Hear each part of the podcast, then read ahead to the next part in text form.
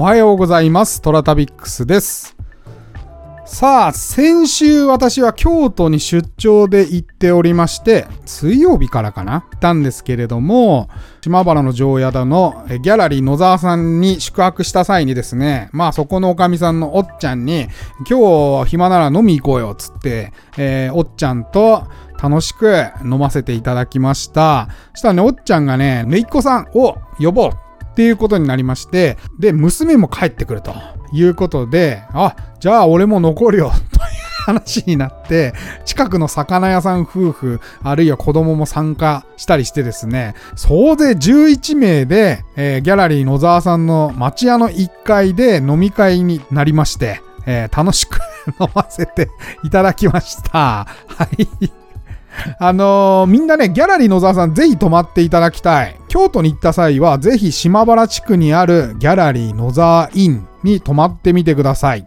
ギャラリー野沢インはですね、ブッキング .com え海外向け紹介しているいるサイトなんですが、そこでしか予約できないんですね、実は。でもね、ここ、すごい良いんです。はい。何が良いか。町屋作りが体験できます。町屋町屋といえども、町屋の一棟貸しって最近あるんですけど、あれはね、ろくでもない。なんでかっつうと、改装しちゃってんのよ、中。だから普通にね、お家なんですよ。町屋の良さを全然分かってなくて改装しちゃってんの。だからね、えー、なんつうのかな。ただ実家帰りしたみたいな作りのところが多くて、あんまり私は好きじゃないから、二度と一棟貸しには泊まるかと思って、てますが、ここのね、野沢さんは1日2組限定でお貸ししておりまして、町屋作りはまあもちろんそのまんま、町屋作りを壊さない形でトイレとかお風呂を増設されてまして、まあこれがいい、非常に。そして、小物、それから食器に至るまでめちゃくちゃあの、こだわってらっしゃるんですよ。その、おかみさんのおっちゃんはもともとフリーの編集をやられてます。今でも現役でやられてます。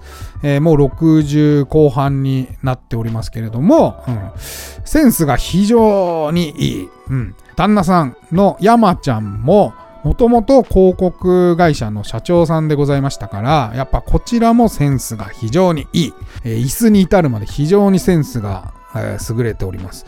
そして、そしてお庭が非常に気持ちいいんですよ。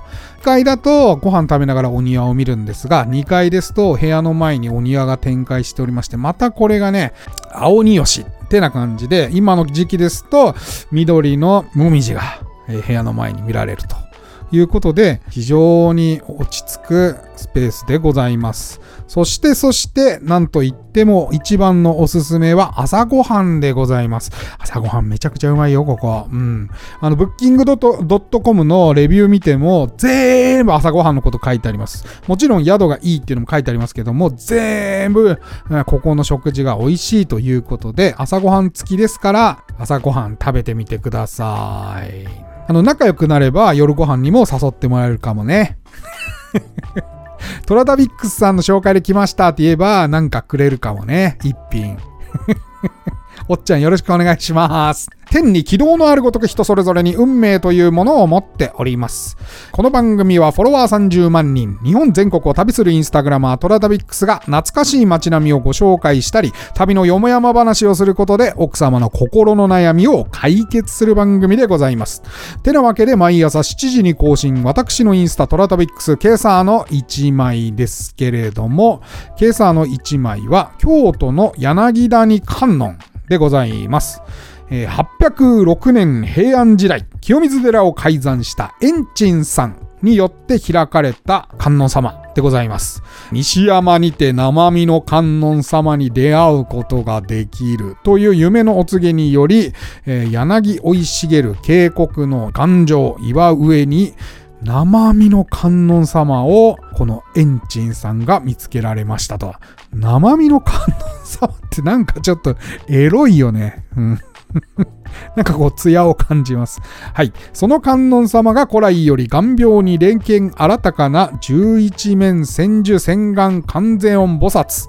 まあ、千手観音ですね。だったということらしいです。最近はこの柳谷観音はね、映えスポットとして非常に有名でございまして、アジサイの時期には特に特にいろいろたくさんの人が訪れております。アジサイをね、上手、手洗い場のところにね、パーッと浮かべてみたり、寺内に設置されている長図の上にポッと一輪ね、アジサイを置いてみたりして、えー、これがね、かなり映えスポットということで、皆さん写真撮られに来ております。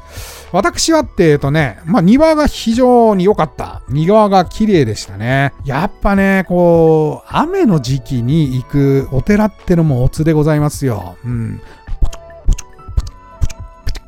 で、こうね、雨が滴り落ちるのをお庭から見ながら、ほっと一息つくなんていうのはね、もう最高でございますよ。しかも平日に行けば、お客さんはそんなにおりませんから、もう最高でございます。えー、ただしですね、柳谷観音でございますけれども、ちょっと、えー、市内からは外れておりまして、交通手段は調べてちょうだい各自、うん。私は車で行きましたが、少し離れております。はい。ただ行く価値はああります。ぜひぜひ行ってみてください。はい。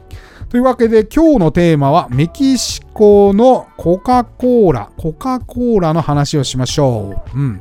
とある村にやってきたコカ・コーラのセールス。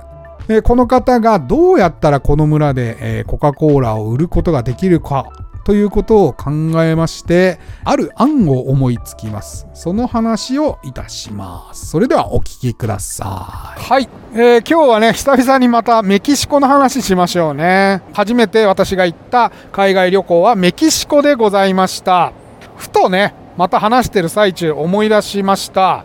コーラの話しましょう。はい、これは私が体験したっていうよりもそのメキシコを案内してくれたやつが、まあ、メキシコ人の友達から聞いたっていうとあるメキシコのね地方の話をいたします。場所はねちょっと定かじゃないんですがある村がありましてでそこにまだコカ・コーラが出始めの頃ですね。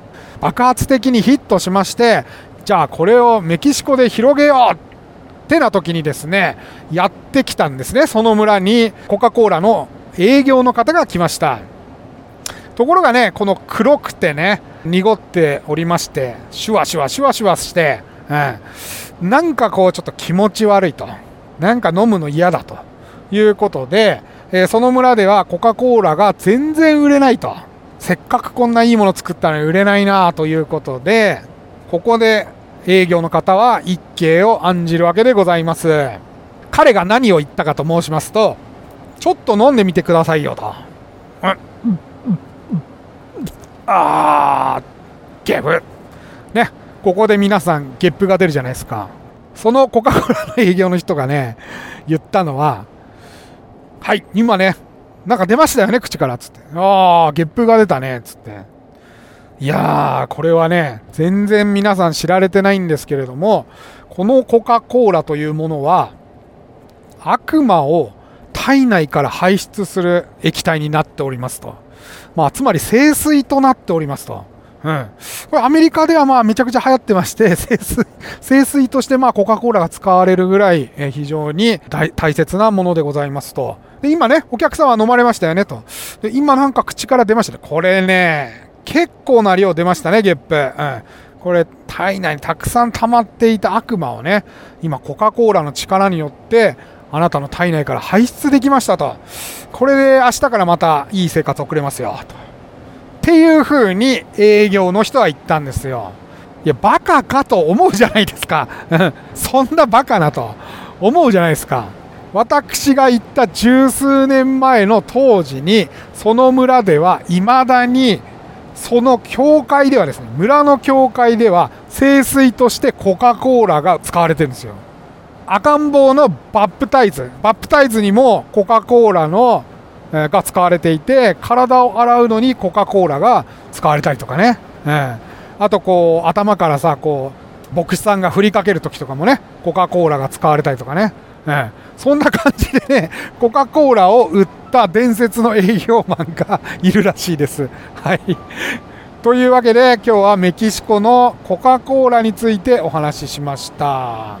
えー、トラタビックスは皆様からのお便りをお待ちしております。オーディのお便り機能からいただいても結構でございますし、私のインスタアカウント、TORATABIX、トラタビックスに DM またはコメントいただいても構いません。それでは、いってらっしゃい。